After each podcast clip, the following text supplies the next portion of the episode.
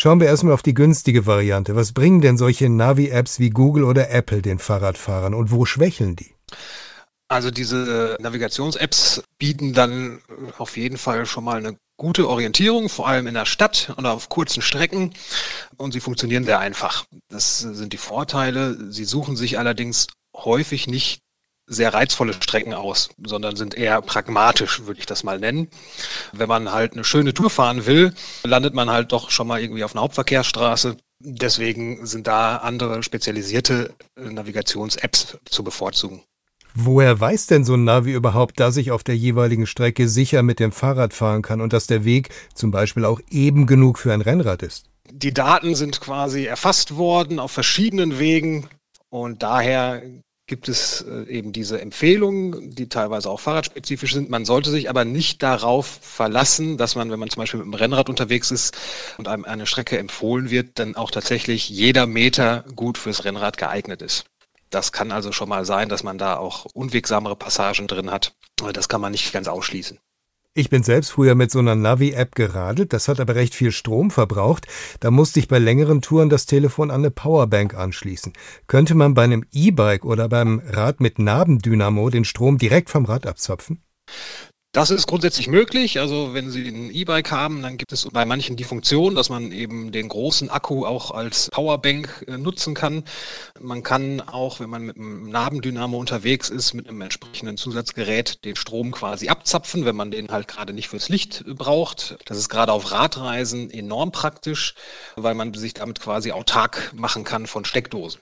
Schauen wir auf die eigenständigen Fahrradnavi-Geräte. Die Marktführer habe ich genannt. Die Spitzenmodelle kosten mehrere hundert Euro und haben auch Trainingsfunktionen eingebaut. Das braucht nicht jeder. Was muss ich für ein gutes Navi ausgeben, das mich einfach nur komfortabel von A nach B lotst? Also einfache Geräte gibt es schon für unter 100 Euro. Bezahlen kann man auch noch sehr viel mehr. Bis über 1000 Euro geht das. Es hängt dann sehr von den eigenen Ansprüchen ab.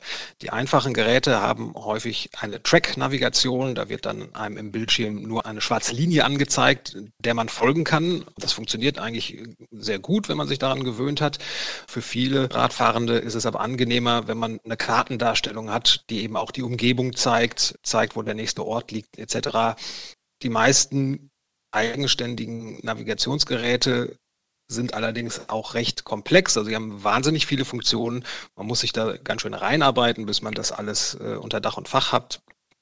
Deswegen sollte man vorher, vor dem Kauf, sich gut darüber informieren, welche Funktionen man denn überhaupt haben möchte und was die Geräte so einzeln zu bieten haben. Nicht bei allen Geräten kann ich einfach wie beim Autonavi eintippen, bring mich von hier zum Dom in Speyer oder zum Brandenburger Tor in Berlin.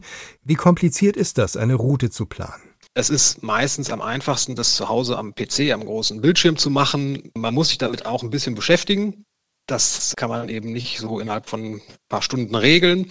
Das zahlt sich aber eben aus, wenn man eine gut geplante Route erfahren kann. Auch wenn viele Kartenverlage den Verkauf von Fahrradkarten auf Papier allmählich aufgeben, welche Berechtigung hat die vollanaloge Karte zum Falten und Mitnehmen heute noch? Also Karten sind eigentlich immer noch sehr beliebt. Also wir wissen aus der Art FC Radreiseanalyse, dass ein Großteil aller Radreisenden, auch die, die GPS-Geräte benutzen, immer noch Papierkarten dabei haben. Der große Vorteil ist einfach, dass man natürlich eine viel größere Übersicht hat und ähm, eben im Zweifelsfall auch mal äh, auf einer Karte nachgucken kann. Und natürlich, falls man irgendwann mal der Strom ausgefallen ist, aus welchen Gründen auch immer, man immer noch eine Möglichkeit hat, sich äh, gut zu orientieren. Also die sind immer noch nicht obsolet.